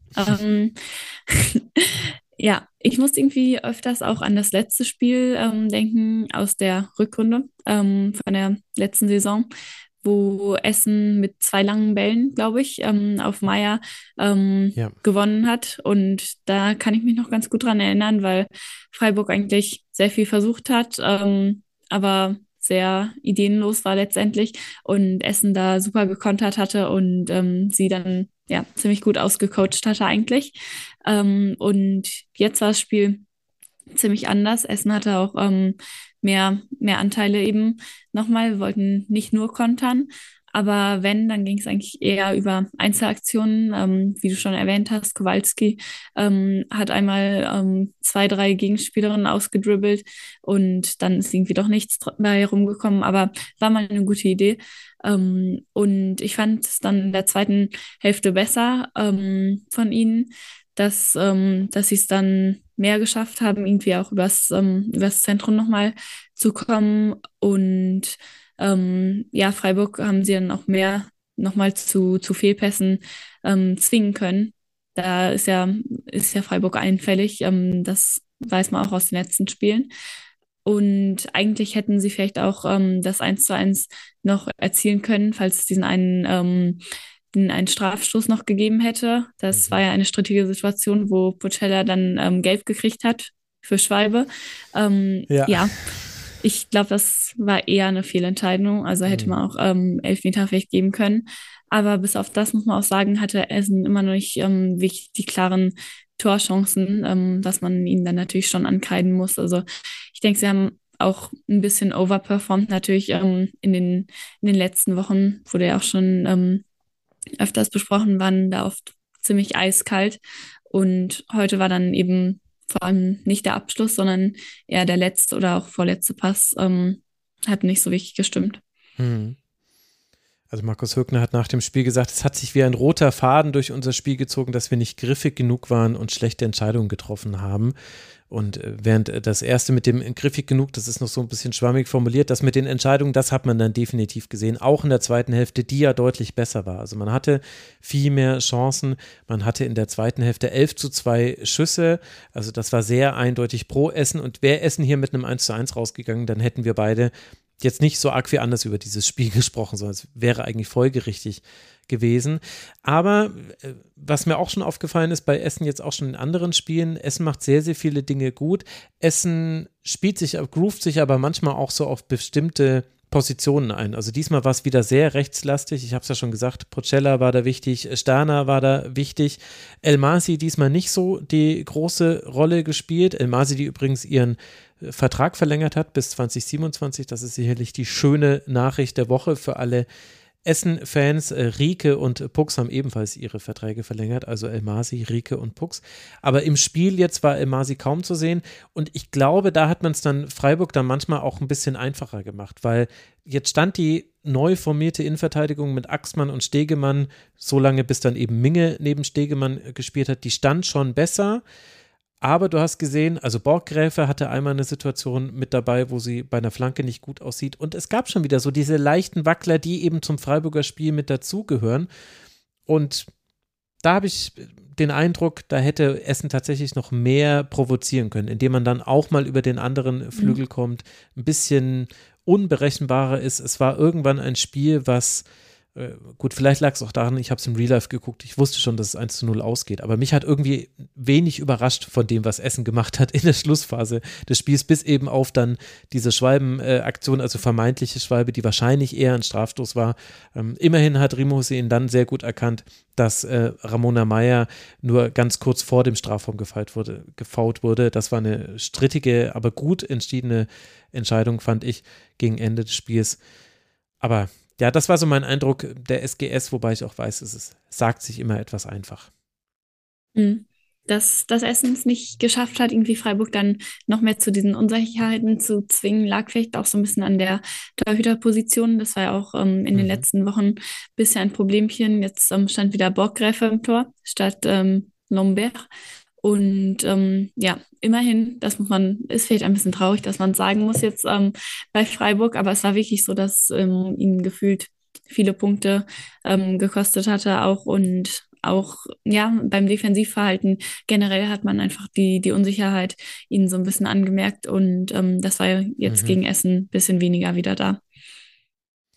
Und es war ein ganz wichtiger Sieg für, Sieg für Freiburg, denn so springt man jetzt nicht nur auf Rang 8, sondern vor allem hat man jetzt wirklich ein bisschen Punktepolster auf alles, was mit Abstieg zu tun hat. Zwölf Punkte hat Freiburg jetzt, nachdem man drei Siege und drei Unentschieden holen konnte in dieser Saison. Acht Punkte Vorsprung sind es auf den ersten Abstiegsplatz. Man spielt jetzt dann gegen Eintracht Frankfurt äh, und wird dann in die Winterpause gehen. Und wenn man aus der Winterpause rauskommt, spielt man wieder gegen Eintracht Frankfurt, wenn dann auch auswärts im DFB-Pokal. Und für Essen tut dieser 0 zu 1, diese 0 zu 1 Niederlage auch nicht so besonders weh und das liegt eben an dem, was vorher passiert ist. Man war jetzt sechs, sechs Pflichtspiele in Folge ungeschlagen, hat unter anderem im DFB-Pokal den 1. FC Köln in einem tollen Spiel 4 zu 3 geschlagen, 2 zu 0 Führung, dann 2 zu 3 zurückgelegen und dann aber mit dem Siegtreffer in der 81. Minute noch auf 4 zu 3 gedreht. Essen liegt bei 14 Punkten auf Rang 5. Das ist ja der Grund, warum wir jetzt schon überhaupt über dieses Spiel gesprochen haben. Also das sieht auch gut aus und man kann jetzt dann ins Rematch gehen des DFB-Pokals, wenn auch auswärts beim ersten FC Köln. Dort wird Essen antreten in der nächsten Woche. Und dann ist ja auch schon Weihnachten. Jetzt wollen wir sprechen über Werder Bremen und das Spiel von Werder beim MSV. Wir kommen jetzt zu den beiden Spielen, die du nur in Ausschnitten sehen konntest. Ihr habt es ja mitbekommen, liebe Hörerinnen und Hörer, wir wollten diese Sendung eigentlich zu dritt machen. Deswegen, ja, lehne dich zurück und lausche meinen Ausführungen, wobei ich ehrlich gesagt nicht weiß, wie schön sie werden, denn die Spiele, die wir jetzt besprechen, waren beide auch nicht ganz so schön. Also wir beginnen mit Duisburg gegen Werder Bremen vor fast 500 ZuschauerInnen. War es ein seltsames Spiel. Also Duisburg hat einen sehr guten Start. Zielinski trifft nur die Latte mit einem Kopfball nach Ecke. Duisburg macht am Anfang die Flügel sehr gut dicht. Also das, wo ja auch Werder Bremen wirklich seine Stärke hat. Im eigenen Ballbesitz geht es fast immer über die linke Seite und das funktioniert aber auch ganz äh, gut. Prefulovic steht als Spitze in der Startelf, das ist auch ihr Startelf-Debüt und ich glaube, dass einiges vom Spielplan von Duisburg aufgegangen ist, genau für 20 Minuten oder so ungefähr für 20 Minuten. Denn dann begann es so langsam, dass Werder stärker wurde. Da gab es dann die ersten Möglichkeiten, da gab es auch die erste strittige Situation. Äh, Sterner zieht äh, gegen Flach in den Strafraum, kommt zu Fall. Laura Duske gibt aber keinen Strafstoß. Ich finde, das kann man so machen in dieser Situation. Später allerdings dann gab es äh, klare Fehler. Das muss man leider so attackieren. Also unter anderem sieht Paula Flach, die fand ich mit Fürst die beste Defensivspielerin war.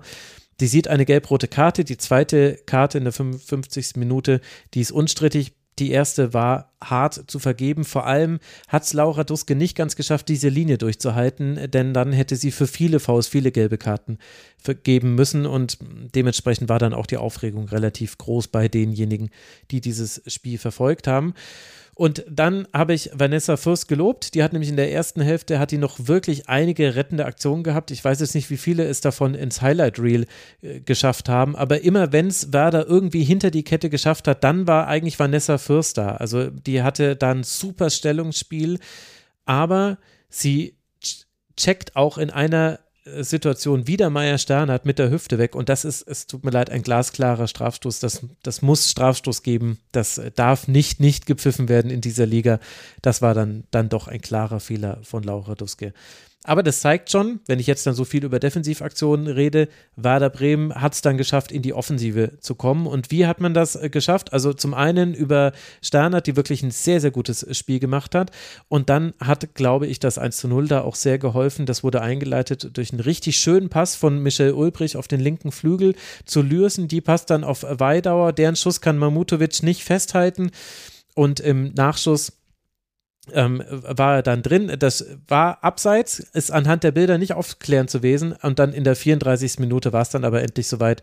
Ein langer Ball landet bei Weidauer, Mamitovic kommt raus und rettet. Sternert macht dann den Abpraller rein und da hatte wieder Lürsen den langen Ball gespielt. Äh, da haben sich noch Mamutovic und äh, Weidauer beide verletzt, weil, weil Mamutovic auf sie draufgefallen ist. Das war dann das 1 zu 0 in der 34. Minute. Kurz danach hätte es eigentlich den Strafstoß zum 2 zu 0 geben müssen aber da ist es dann nicht mehr zugekommen. Und dann war es eigentlich ein klassisches Bremer Spiel. Dann hat man die Flügel ins Spiel bekommen. Duisburg konnte das nicht durchhalten, die Flügel abzudichten. Also man hat da sehr viel gedoppelt. Das war irgendwann wahrscheinlich auch aus konditionellen Gründen, glaube ich, nicht mehr drin. Und dann gab es das, was wir ganz oft schon weiter gesehen haben: Flanken um Flanken um Flanken. 32 Flanken, fünf davon sind angekommen. Chiara Hahn und Nina Lürsen hatten da so ein eigenen Wettbewerb, wer schießt mehr Flanken, wer kann jetzt vielleicht noch ein Tor vorbereiten. Es war dann am Ende Chiara Hahn vergönnt, die hat in der 83. Minute noch, noch mal Sophie Weidauer einen aufgelegt. Und so endet dann dieses Spiel 2 zu 0. Und ich finde, es trudelt dann schon ein bisschen aus. Duisburg natürlich in Unterzahl musste irgendwann in Probleme bekommen. Mamutovic hatte auch immer wieder, also sie hatte auch wieder gute Aktionen mit dabei, aber bei gerade bei Ecken und Flanken, also immer wenn die, wenn sie rauskommen musste, da hatte sie auch Wackler mit dabei und war damit eigentlich so stellvertretend für einen MSV, der Dinge nicht schlecht gemacht hat, einige Dinge, aber der auch einfach nicht gut genug war, um dieses Spiel zu gewinnen. Und dann war es ein verdienter Sieg für Werder Bremen. Mhm. Und ja, ja. das deckt sich mit dem, was, äh, was ich so gelesen und gesehen habe, auf jeden Fall. Ähm, ja, ich finde ähm, dieses, dieses Foul von Flach wirklich bitter mit der gelb-roten Karte, ähm, wenn, wenn das erste Foul eben nicht wirklich gelbwürdig war. Aber ist dann natürlich auch so ein bisschen unnötig gewesen, war ja auf Höhe so der Mittellinie. Also ähm, war das dann vermutlich nochmal eine, eine große Hypothek von für du Duisburg so dann wieder reinzukommen. Ähm, mhm. Ja, Fürst und Flach übrigens irgendwie eine, eine coole Kombi von Defensivnamen. Könnte auch so ein deutsches Comedy-Duo sein. Ja, Fürst, gut, Flach ähm, und das, Freutel. Ja. Das ist äh, dann schon oh, nicht ja. schlecht. Äh, Henriksen müssen Die wir leider rausnehmen. Ja. ja, das stimmt. Ja ich fand es bei Werder interessant noch, äh, mir den Aufbau anzugucken, weil Werder hat es jetzt schon ein paar Mal gemacht, dass sie so in einem 3-1-2-2 aufgebaut haben und dann vorne noch irgendwo eine Spitze mit reingepackt. Äh, also sprich eine Sechserin und zwei Achterinnen und dahinter aber eine Dreierreihe. Und manchmal ist es allerdings so, dass du diese Dreierreihe gar nicht bräuchtest und du eigentlich sagen könntest, hm, da könnte man jetzt eigentlich jemanden auf die Sechs schieben oder man könnte asymmetrisch aufbauen. Das macht ja auch manchmal Werder Bremen. Also manchmal schiebt man ja dann auch eine Spielerin so weit vor, dass dann Ulbrich dann oft auf den rechten Flügel geht und dann Chiara Hahn weiter nach vorne geht da, da glaube ich, dass Teile der Probleme in der Anfangsphase herkamen, weil Duisburg das eben sehr gut zugestellt hat und eben eine Doppelung auf den Flügeln hinbekommen hat, aber eigentlich im Achterraum, in den Halbräumen, da war, so wie ich es gesehen habe in der Übertragung, eigentlich schon Platz, wo du reinspielen konntest. Und zwar immer Ballfahren. Also sprich, du musst halt über eine Station da hinkommen oder über einen langen Ball, wobei über Station ist es ein bisschen sicherer aber das hat Werder am Anfang noch gar nicht gemacht, haben sie dann später ehrlicherweise auch nicht gemacht, weil sie es nicht gebraucht haben, weil sie halt wieder so, ich meine, die spielen ja gerne so lang die Linie runter und es funktioniert ja auch. Und du hast ja auch die Spielerinnen, die die Pässe spielen können. Unter anderem auch Livia Peng, das fand ich ganz interessant zu sehen. Die hat immer wieder in der Anfangsphase, wo Duisburg noch höher gepresst hat, hat Livia Peng immer wieder versucht, quasi eine Pressinglinie direkt zu überspielen und hat es, also einen ganz schlimmen Fehlpass hat sie gespielt, da hat sie Glück gehabt. Aber ansonsten hat sie es eigentlich ganz gut gemacht. Wer weiß, ob das noch eine Rolle spielt spielt bei der Torhüterinnenentscheidung, die ja bei Werder auch immer wieder neu getroffen werden muss von Thomas Horsch. aber das war so noch eine Kleinigkeit, die mir aufgefallen ist. Und ansonsten muss man halt einfach sagen, also Maya Sterner, tolles Spiel gemacht, Sophie Weidauer, sehr gutes Spiel gemacht. Irre, was ihr Transfer wirklich bewirkt hat. Und dann war es aber vor allem routiniert dass man das zu Ende gebracht hat. Und das steht ja, glaube ich, auch so ein bisschen so stellvertretend für die Art und Weise, wie die Bremen-Saison läuft. Also ich muss jetzt gar nicht mit dir jetzt nochmal den alten, sie haben schon so viele Tore erzielt, Witz machen. Aber nachdem sie jetzt zwei schwierigere Spieler hatten, gegen Bayern zu Hause 0 zu 2 mit einem irregulären 0 zu 1 unter anderem, dann jetzt im DFB-Pokal deutlich unterlegen gegen Wolfsburg, da haben ja auch wichtigere Spielerinnen gefehlt ich glaube, auch daher war es jetzt gut, dass du nach dem 5 zu 0 bei Leipzig, was ja sehr, sehr überzeugend war, jetzt dann auch gegen Duisburg ein letztlich ungefährdetes 2 zu 0 einfährst und zeigt vielleicht auch so eine Entwicklung von Werder, weil sie solche Spiele gewinnen, rutschen sie nicht mehr hinten rein, oder? Ja, auf jeden Fall. Also ich sehe da auch ähm, wirklich eine konstante Entwicklung über, über die Jahre und dass jetzt 13 Punkte haben, ist wirklich ähm, stark. Also meistens braucht man ja so in der Frauenbundesliga 20 Punkte, um sicher zu sein. Und es sieht jetzt schon sehr stark danach aus, als würden sie nicht mehr nach unten reinrutschen. Und ja, das liegt eben ja zum einen an diesem tollen Transfer wirklich von Weidauer. Da kann man sie nur beglückwünschen. Ähm, auch Dürsen, ähm, Sternert, Hausike sind auch einfach so Spielerinnen, die, die ziemlich konstant immer ihre Leistungen bringen. Und ja, du hast es gesagt, routiniert. So wäre da eigentlich so ein bisschen diese Saison so.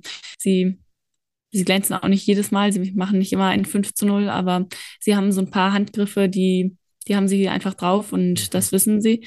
Und ähm, dann können die das auch so runterspielen.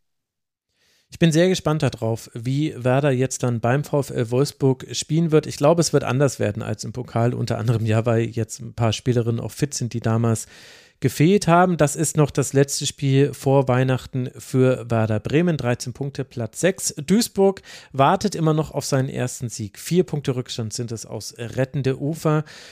Ob jetzt der erste Sieg in Leverkusen kommt, man weiß es nicht. Wir lassen uns gerne von Duisburg überraschen. Ansonsten könnte ich mir vorstellen, dass ganz, ganz entscheidend wird, wie man in die Rückrunde startet, die nicht de facto die Rückrunde ist, aber ihr wisst, wie ich es meine. Also das erste Spiel nach der Winterpause, das ist zu Hause gegen den ersten FC Nürnberg. Und da kommt es dann drauf an. Und es gibt durchaus Ansätze, die hast du auch in dem Spiel gesehen. Also eine Freutel hatte auch so ganz einzelne Momente. Zielinski, den Lattenkopf habe ich schon angesprochen. Halber kam es jetzt nicht so die große Rolle gespielt, aber wir alle wissen, wenn die am Flügel den Ball hat, lieber mal aufpassen, dass sie den nicht jetzt ins Tor schießt von da draußen. Also, ich würde jetzt auch Duisburg noch nicht abschreiben. Was aber auch mit dem letzten Spiel zusammenhängt, über das wir jetzt noch sprechen wollen, nämlich das zwischen Rasenballsport Leipzig und dem ersten FC Nürnberg vor fast 1000 ZuschauerInnen in Leipzig. Und ja, Helene, wie soll ich sagen? Also. Ja, ich habe es, glaube ich, schon durch die Spielberichte und so, die ich gelesen habe, ein bisschen geahnt, dass ich vielleicht nicht den, den, ja, den Schmaus des Jahrhunderts dann verpasst habe. Also es wurde ein, als müder Kick bezeichnet, chancenarm, niveauarm, lausig sogar einmal. Also ja. Vielleicht kannst du mich doch noch etwas ähm, überzeugen, noch ein bisschen Werbung für dieses Spiel machen. Nein, Aber, ja. nein, kann ich nicht. Es war, ähm, es war ein schlechtes Spiel über weite Phasen. Es wurde am Schluss besser. Aber also gerade die erste Hälfte war schlimm. Also zwei Schüsse Leipzig, drei Schüsse Nürnberg. Äh, Leipzig hat kein einziges Mal aufs Tor geschossen, Nürnberg immerhin zweimal. Und Nürnberg hat eigentlich eine gute Partie gemacht, also vor allem in der Anfangsphase. Bei Nürnberg hatten wir das ja schon öfter. Nürnberg hat, glaube ich, oft einen guten Plan gegen den Ball, beziehungsweise der Plan ist wahrscheinlich immer gut, aber die Ausführung ist eben unterschiedlich, äh, funktioniert unterschiedlich gut. Und gegen Leipzig hat das definitiv sehr, sehr gut gepasst, äh, funktioniert. Der Club ist relativ hoch angelaufen, der Club hat die entscheidenden Räume zugestellt und der Club hat Leipzig so hart genervt, Helene. Die haben so viele taktische Faust gemacht und du konntest es richtig sehen, wie es einfach die Leipzigerinnen, also die sind in den Kopf der Leipzigerinnen reingekommen. Und das hat ein sowieso schon schwieriges Leipzig. Also ich finde, dass die Spielanlage von Leipzig, ich verstehe sie nicht. Ähm, ich weiß nicht, ob es an der Kameraposition liegt, aber ich habe sie jetzt ja auch schon bei Auswärtsspielen gesehen. Ich, ich, ich weiß nicht, was Leipzig will im Spiel nach vorne. Also wie wollen die zu zu Chancen kommen. Sie hatten, sie hatten ein Abseitstor da stand Nürnberg mal in der Kette nicht gut. Das ist dann auch was, was dann, was dann Leipzig gut nutzt. Also da hat sich Saalfelder locken lassen und Müller spielt dann in ihren Rücken. Das ist das, was ich bei Leipzig sehe. Also so Pässe in den Rücken der Kette. Aber wenn dieser Rücken nicht besonders groß ist, also wenn es da nicht viel Platz gibt, oder wenn du gar nicht in die Position kommst, diesen Pass zu spielen, weil du so gepresst wirst, dass du entweder direkt schon Probleme hast, den Ball zu verlieren, nicht aufdrehen kannst, oder, so hat es Nürnberg eigentlich eher gemacht, die haben die haben Leipzig immer so rausgepresst auf den Flügel. Und äh, dann hast du ja dann schon von da dann einen Weg eigentlich äh, zu legen, um dann so einen Pass zu spielen. Plus du hast nur noch so eine Hälfte des Spielfeldes, weil die Auslinie quasi dir ja deine Passoption nimmt. Ey, Leipzig war so hilflos ist zu viel, aber sie wussten nicht, was sie tun sollen. Und du konntest ihnen dabei zusehen, wie sie es nicht hinbekommen haben. Äh, die Passquoten in der ersten Hälfte 65 Prozent Leipzig, 69 Prozent Nürnberg. Beide hatten zwölf Flanken. Leipzig hat zwei davon an die Mitspielerin gebracht, der erste FC Nürnberg eine an die Mitspielerin. Du kannst dich vorstellen, kannst dir vorstellen, wie ich gejubelt habe in dieser ersten Hälfte. So, und jetzt kommen wir zur zweiten Hälfte. Zweite Hälfte von den Statistiken her, also von manchen Statistiken her besser. 10 zu 5 Schüsse aus Sicht von Leipzig, 2 zu 2 Torschüsse. Aber, und da kriegen wir jetzt schon ein Gefühl dafür, wie Leipzig sich die Chancen herausgespielt hat. Passquote Leipzig 57 Prozent, Passquote Nürnberg 59 Prozent. Jeder Ball oh. tief. Es ging fast jeder Ball tief. Und die und die besten Packing-Werte hatte wahrscheinlich Elvira Herzog. Die hat nämlich immer wieder, das fand ich interessant, die hat mit langen Abwürfen immer mal wieder die erste Pressinglinie überspielt und hat das wirklich gut gemacht, weil die gute lange Abwürfe kann und äh, das hat ganz gut funktioniert. Aber ansonsten wirklich alles tief. Es gab dann einzelne Chancen, also interessant war noch, äh, Lydia Andrade ist ja noch nicht so richtig angekommen bei Leipzig, würde ich zumindest behaupten die hatte hier auch wieder das Problem, auf welcher Position sie spielt. Es gab dann aber eine Phase in der Schlussphase, wo dann Fudala so fast auf die Zehen gerückt ist und Lydia Andrade auch eingerückt viel gespielt hat. Und da hatte sie bessere Momente. Fudala war aber wieder diejenige, die die besten Chancen hatten. Da hat einmal Krammer wieder fantastisch gehalten, hat so einen Ball um die um den Pfosten herum gelenkt, den hast du wahrscheinlich auch in den Highlights gesehen. Und gegen Hip hat sie nochmal gut gehalten und einmal hat Andrade es aber einfach nicht gut ausgespielt. Ja, und das waren die Chancen. Ende des Spiels. Nürnberg äh, nicht so doll eingebrochen, wie wir es sonst oft schon gesehen haben. Also oft war es ja so ab der 75., 70. Minute so, äh, merkt man, dass dann die Kondition nicht mehr reicht. Das hat man in diesem Spiel nicht gesehen. Ich glaube, das ist eine Weiterentwicklung. Christine Krammer hat definitiv wieder ein gutes Spiel gemacht. Die erste Hälfte war auch definitiv okay. Da hätte auch ein Tor drin sein können. Da gab es, äh, Desic hatte immer wieder gute, gute Momente die hat, äh, also hat einmal so einen Fehlpass von Pollack abgefangen, der auch also völlig irre war, der Pass, aber gut, sowas passiert halt mal und spielt dann direkt auf Heim. Und Heim war es im Grunde auch, die, die dieses Spiel für Nürnberg hätte entscheiden können, denn die hatte zwei, drei sehr gute Chancen, also zwei sehr gute Chancen in der ersten Hälfte und eine sehr große in der zweiten. Alle hat sie vergeben und ja, dann Nürnberg ist eben ein Team erst mit vier Toren. Leipzig hat mit sieben jetzt auch nicht so arg viel mehr. Ja, und daher war dann das 0 zu 0 vorbestimmt. Deswegen, Lausig wäre mir zu viel, weil du das genannt hast, dass das in einem Spielbericht stand. Aber es war zäh und ich finde, dass es bei beiden Teams Fragen aufwirft. Ich finde aber die von Leipzig fast ein bisschen drängender. Also, denn, denn so richtig sehe ich nicht den Ansatz nach vorne. Und so wie es ich verstanden habe, hat Leipzig schon andere Ambitionen als der erste FC Nürnberg. Und ja, ich weiß nicht, bist du auch enttäuscht von Leipzig, was jetzt so die Gesamtsaison angeht? Soweit auf jeden Fall. Also ich glaube, dass sie es vermutlich schaffen werden, die Klasse zu halten, einfach weil Nürnberg und Duisburg eben da unten drin stecken. Aber ja, eigentlich musst du gegen Nürnberg natürlich dann auch gewinnen, wenn du, wenn du schon größere Ambitionen hast, allein in der ersten Saison und auch danach. Also das wurde ja auch schon mittelfristig gesagt, auch wenn sie keine Alexandra Pop jetzt direkt verpflichten können, ähm, wollen sie auf jeden Fall in ein paar Jahren da oben anklopfen und Hoffenheim und Frankfurt und so Konkurrenz ähm, hm. machen. Und das sieht man jetzt aktuell noch gar nicht. Also ähm, ja, paar, paar gute Verpflichtungen, aber wie passen die dann auch ins Team? Du hast schon gesagt, Andrade, hm, wo spielt sie eigentlich? Hm. Wie spielt sie? Ähm, hat irgendwie deutlich weniger Effekt ähm, als noch bei Mappen, wo sie zwar auch nicht immer die, die richtige Entscheidung ähm, getroffen hat bei ihrem Pass, aber da wurde eben ihre ihr Tempo nochmal deutlich besser ausgenutzt. Und das hat man bei Leipzig irgendwie auch nicht so richtig. Ähm, ich finde, sie haben auch ja, oft erschreckend viele Fehler im, im Aufbauspiel. Ähm, das ist ziemlich leicht für die Gegner, da ähm, sie zu, zu schießen und zu pressen. Und ja, im Endeffekt ähm, frage ich mich auch so ein bisschen, was eben ja, was eben deren Superskill ist, eben irgendwas, was ähm, Bremen zum Beispiel gut macht, was mhm. sie ausmacht, ähm, wie sie es schaffen wollen, ja, da langfristig vielleicht auch über diese Saison hinaus eben ähm, ihre Punkte zu holen.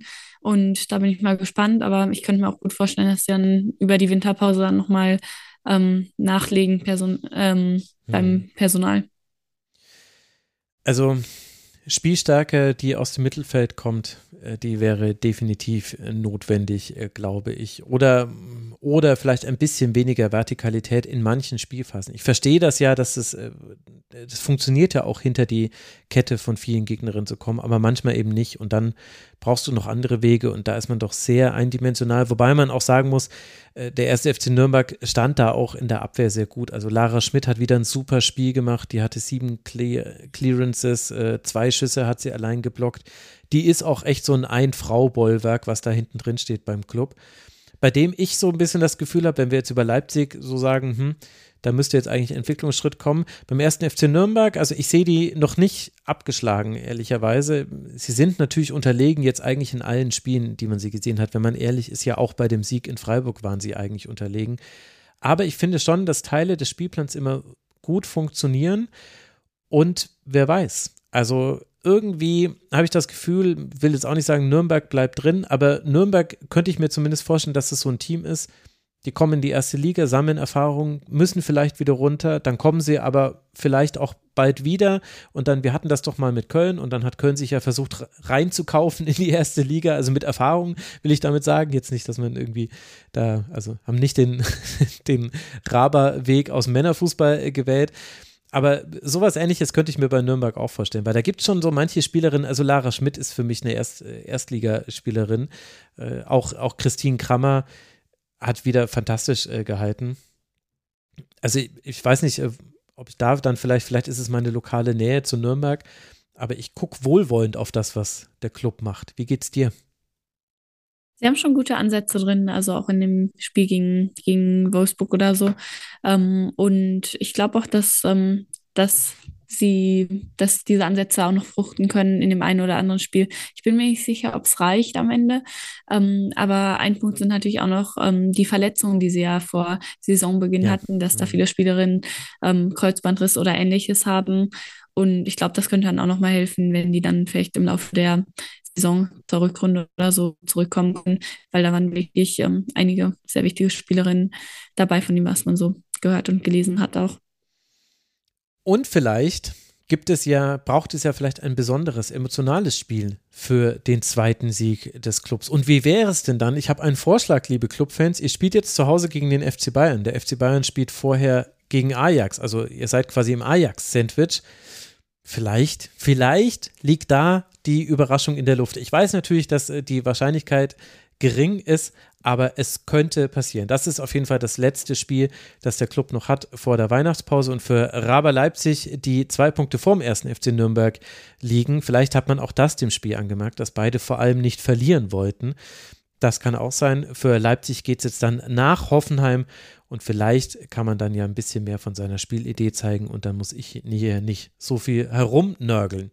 Aber jetzt ist die Phase des Nörgens sowieso vorbei, Helene. Wir haben nur noch eine Aufgabe zu absolvieren und zwar unsere Spieltags-Awards zu vergeben. Wir wollen jetzt küren unseren MVP, unsere Unsung Heroine und unseren Moment des Spieltags. Und du darfst gerne mal loslegen mit deiner MVP. Wer hat es denn geschafft auf deinen Zettel? Ja, ich habe extra ähm, versucht, den Fehler von letzten Aufnahmen zu vermeiden. Da habe ich nämlich immer schon so viel gesagt über die MVP, dass ich danach äh, mich eigentlich nur noch wiederholt habe. Ähm, also jetzt, ich habe mich extra zurückgehalten bei Frankfurt gegen Hoffenheim, aber du hast es auch schon erwähnt mit ähm, Praschnika. Die fand ich wirklich super.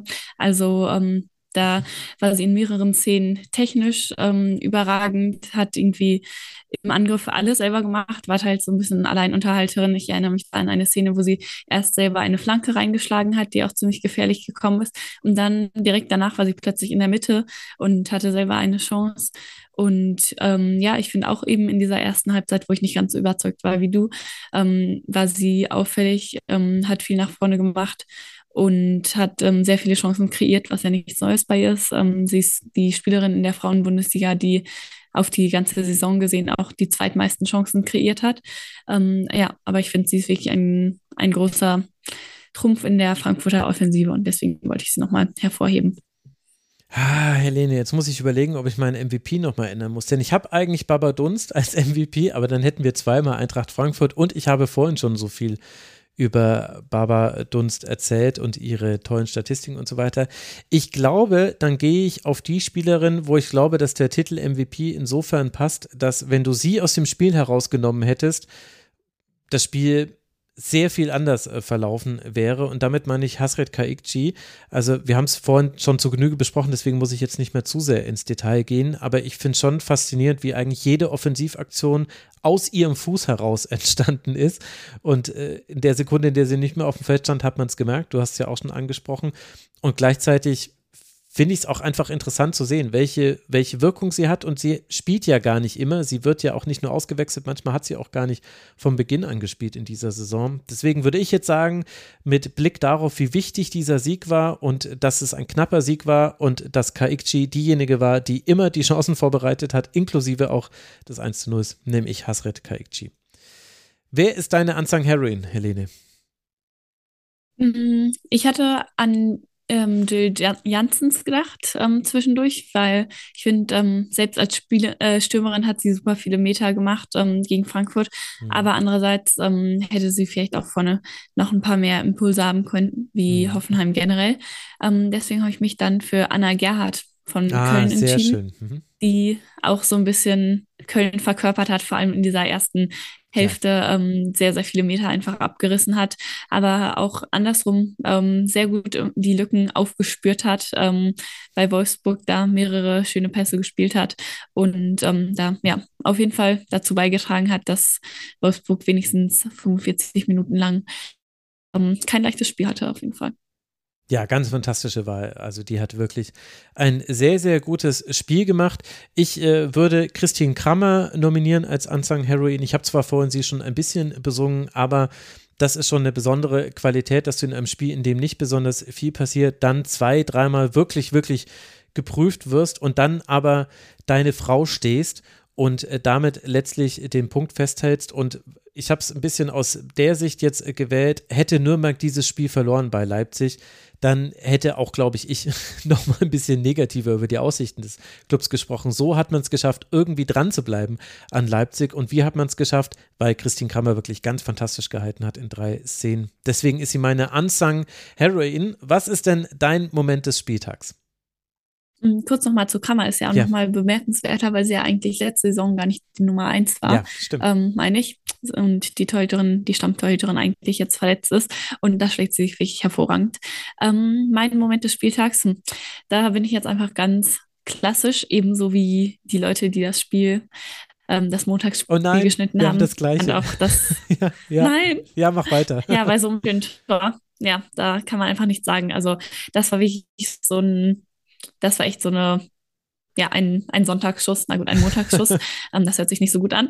Ähm, aber das hat wirklich eingeschlagen im Tor und gefühlt auch nochmal eingeschlagen, so bei der, beim Bayern-Team, dass ja nochmal so ein bisschen aufgewacht sind und ähm, dann nochmal zielstrebiger gespielt haben. Von daher absolut schönes Tor und auch sehr wichtig. Mhm. Okay, dann, also ich hatte auch äh, Gwynns Freistoß tatsächlich als Moment des Spieltags, weil es so hervorstechend war. Ich glaube, dann nehme ich das 1 zu 1 von Köln äh, gegen Wolfsburg, weil in dieser Gesamtkonstellation dieses Spiels. Sauwetter in Köln. Viele ZuschauerInnen aber trotzdem da. Ich habe es ja vorhin gesagt, 3600. Dann gehst du im Grunde mit der ersten Chance von Wolfsburg, gerätst du in Rückstand. Und dann kommt aber Köln zurück und hat ja kurz danach dann auch die Szene, die eigentlich zum Strafstoß hätte führen müssen. Das fand ich war eine tolle Szene, hat auch gezeigt, dass Köln lebt auf diese Art und Weise, hat auch äh, die Zuschauer beseelt und ja, das hat mir irgendwie gefallen. Überhaupt fand ich, also im kuscheligen Wohnzimmer habe ich mir das gerne angeguckt, wie kalt und regnerisch es da war und wie quasi die Spielerinnen auch mit dem, mit den äh, Gezeiten, hätte ich fast schon gesagt, kämpfen mussten. Was wir ja auch hatten, das wäre natürlich auch noch äh, eine Nominierung fast wert gewesen. Aber der Wind bei Eintracht Frankfurt gegen Hoffenheim, das war auch was Besonderes. Und dann die KommentatorInnen, jetzt überlege ich gerade, wo habe ich es denn gesehen? Christina Rann hat es kommentiert mit Melanie Behringer als Expertin. War das der Zone? Ich glaube, es war der Zone.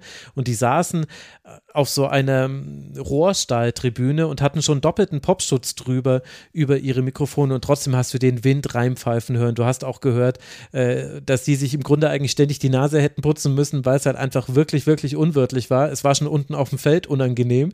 Das äh, hast du äh, gesehen. Ähm, wie die Zöpfe von manchen Spielerinnen geflogen sind. Äh, und äh, dann in diesen paar Metern Höhe war es sicherlich noch schlimmer. Das war, also das ist quasi dann mein Unsung-Moment des Spieltags. ja. Aber dann haben wir doch ganz schön diesen Spieltag äh, abgehandelt. Helene, ich äh, danke dir sehr, sehr herzlich. Äh, das hat große Freude gemacht, mit dir zu sprechen. Allen technischen Problemen zu trotz, weswegen es jetzt, ich glaube, wahrscheinlich dann gar kein Video auf YouTube gab oder vielleicht nur in den ersten fünf Minuten. Verzeiht es uns, liebe Zusehenden bei YouTube und alle Podcast-Hörenden, die hat es ja eh nicht betroffen. Helene, ganz, ganz herzlichen Dank dir, dass du wieder mit dabei warst und zu zweit mit mir diesen äh, oder alleine mit mir diesen Spieltag besprochen hast. Ja, danke wie immer, hat Spaß gemacht. Wir waren wie Wolfsburg, wir haben auch den widrigen Umständen getrotzt. genau, und wie Eintracht Frankfurt und Hoffenheim. Ja, danke dir, Helene, und danke euch, lieben Hörern und Hörern, für eure Aufmerksamkeit. Es ist eine ganze Fülle an äh, Sendungen erschienen. Unter anderem haben wir auch über das Nationalteam der Frauen gesprochen. Geht auf rasenfunk.de, da findet ihr das alles. Alles zur Männerbundesliga. Ihr werdet auch was finden zum Investoreneinstieg in der DFL und eben auch zu den letzten Länderspielen der Frauen. Rasenfunk.de ist die richtige Adresse und da kann man uns auch supporten. Bleibt gesund, bis bald, macht's gut. Ciao. Der Rasenfunk lebt von euren Beiträgen. Vielen Dank.